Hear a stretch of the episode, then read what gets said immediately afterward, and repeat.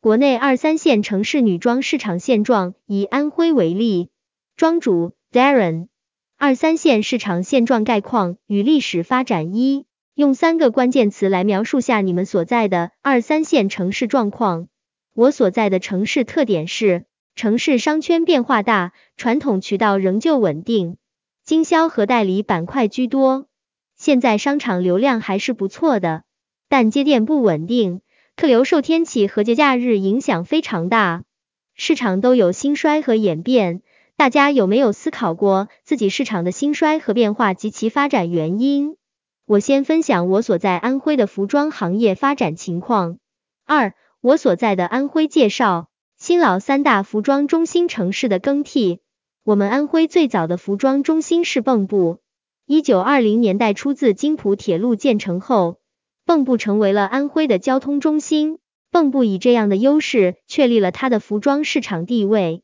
一九八零年代，这里建成了安徽最大商品批发市场，鼎盛时期的商户超过三千家，皖北、江苏、山东一百余县市的客流和商品汇聚于此。蚌埠的二马路市场曾是比义乌更早的全国十大商品批发市场，云有金星。那么多衣服都去哪里了？庄主，库存一部分，销售一部分，尾货清仓，应该是三种渠道吧。在档口，很多商品是全退的，不是全部买单，可以返回厂家。第二个市场，芜湖，和蚌埠的批发中心不一样，芜湖做的是商业服装中心，当地知名的商业步行街，节假日人气特别旺的那种。现在发展的都非常好，但是这样的商业步行街在当年是城市地标性的建筑。芜湖城市商业名片是中山路步行街，一九九九年建成，市集购物、旅游、休闲文化、餐饮一体的商业步行街。二零零五年被评为中国首批十大著名商业街。二零零八年被联合国环境促进会和世界华人联合会授予中国最有魅力街区，是当年全国唯一的三 A 级步行街景区。商业步行街的典范，除了上海南京路，首推杭州的西湖商业圈，是人文环境和商业结合的典范。第三个中心，也是现在安徽的服装中心，省会合肥。合肥兼具了一级批发市场和商业中心。也就是蚌埠和芜湖两种属性的叠加。二零零四年，安徽白发服装城一期营业，位置背靠合肥站，交通便利。随后二期、三期陆续建成为省内最大的服装市场，也成为品牌托管招商中心。我以前公司就在白马，是安徽最大的女装代理商公司之一，经营代理杭派服饰。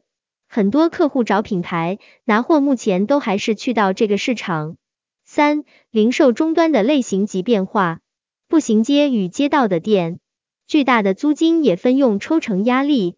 社区店房产的客群的变化，商场店主要类型依托商场综合体的流量，基本我们店铺分为这三种类型。目前由于高额的房租压力，压力最大的是步行街社区店。社区店在二零一零年前的二三线城市是很稳定的，但是随着城市的发展和房价的波动，客源变得非常不稳定。原来社区店依靠的客户很多更换小区、置业、房屋买卖，变动非常大。目前我们这里的品牌女装社区店已经留存很少了，大部分是小区底商自主创业的私人门店。大家所在市场的情况呢？云有金星，街店、商场店和社区店我都有。商场店我们面积大，租金低；商业店我们就有两个。现在最大的问题是没生意。庄主，纯社区店很少了，因为现在二三线城市很多小区的入住率不高，而且人员流动性非常大，买卖和租房，所以这几年社区店的发展并不好，很多背靠高端小区的。客流极少，中高端小区的入住率是比刚需的小区低很多的，所以都面临着购买力和客流的问题，还有人的管理。大家当地有哪些好的商场？云有梁思琪，广州天河城挺热闹，属于商业综合体那种。云有 Tomorrow，北京 SKP，天街乐宾，西安的那都是千万级店。庄主，现在的发展都是以商场综合体为主。随着省会城市和经济发达城市对周边的虹吸效应，更多的服装品牌公司进入，万象、银泰、吴越等 mall 体系开出越来越多的商业中心。沙之船、爱琴海等奥莱综合体也在进入，新商场政策应该还可以，需要养，毕竟不是都像银泰、万象这样的条件好，但是成本高。云有金星，主要我们入驻的商场只有地理位置优势。经销商板块现状：一、阵营分布和市场的区别战略；二、三线城市服装行业目前主要还是以代理经销商为主。大家当地有哪些规模型的代理商、经销商公司呢？很多公司做到二十家的品牌代理，这些公司在渠道和商场合作方面有很大的议价权。每年万象城新年圣诞敲钟活动都会邀请我们老总，因为我们在万象有近八家店。一般经销代理公司分为两种类别，第一种是以商场平台为主战场的零售型经销商。主要布局二三线城市中心区域，经销商身份，直营模式，主要经营品牌是国外轻奢、国内中大品牌潮牌和组货，这种我称为零售型经销商。这种模式以直营为主，商场为主，说白了店都是自己的。刚才我分享图片的公司就是典型的这种。第二种是以街铺为主战场的批发型经销商。主要布局三线城市与县级下沉市场，代理经销商身份，主要加盟联营与少量直营和组货买手店，这种我称为批发型经销商。云有金星，这是我们公司的内部培训会，员工的生命的感悟，我们大概三十多人吧。庄主，这种培训在经销商公司是比较多的，在一个区域已经很厉害了。二。经销商内部经营管理模式，批发型经销商团队构成，营销部门运营经理，商品加零售支持区长督导，高售商品和零售支持平行，人才需求培训型、数据型、批发型的经销商比较重视营销和商品，基本是围绕这两大块，但是三四线其实就是靠抓住高质量客群。留住优秀的销售人员，做员工激励和会员维护，因为年轻的客体在这里不行，没有强购买力和忠诚度。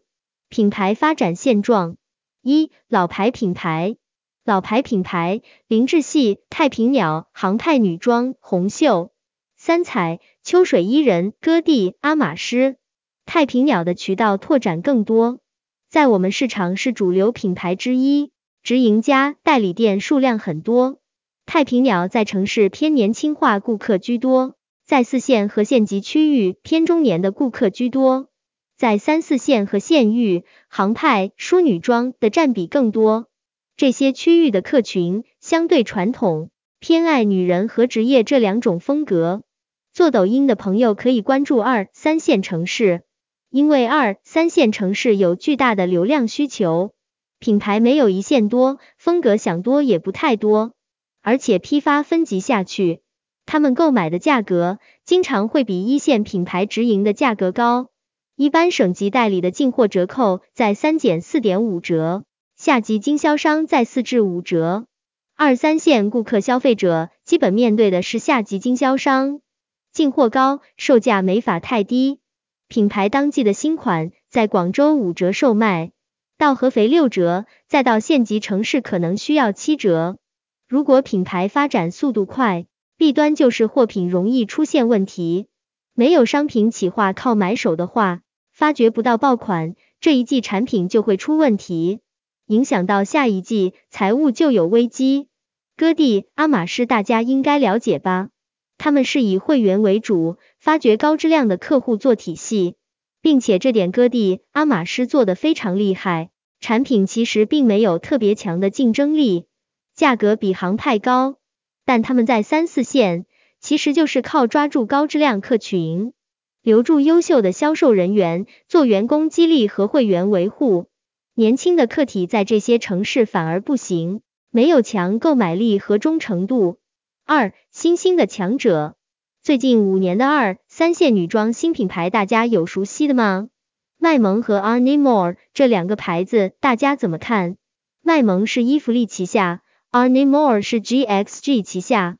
云有金星，迪赛尼斯，云有梁思琪。我知道乐挺。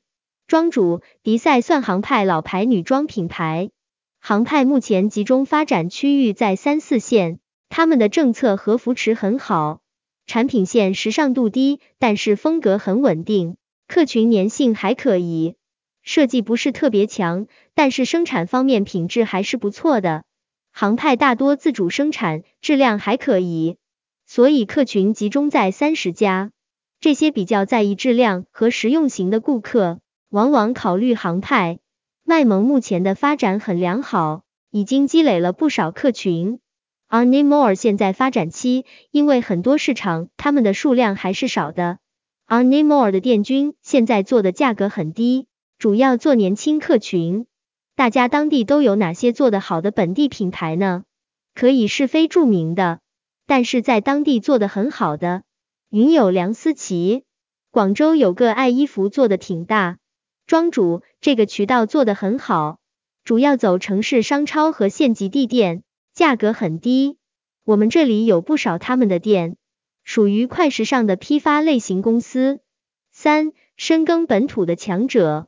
我分享一家我们地区的做的比较好的品牌企业，安徽纪念日集团，这是一家多方面发展的综合性企业，女装、小饰品、工艺品集合店，旗下主要是纪念日百货，类似名创优品和 Enjoy 女装两个块。Enjoy 是安徽地区发展最早和非常有影响力的女装买手店，他们的门店里所有的商品。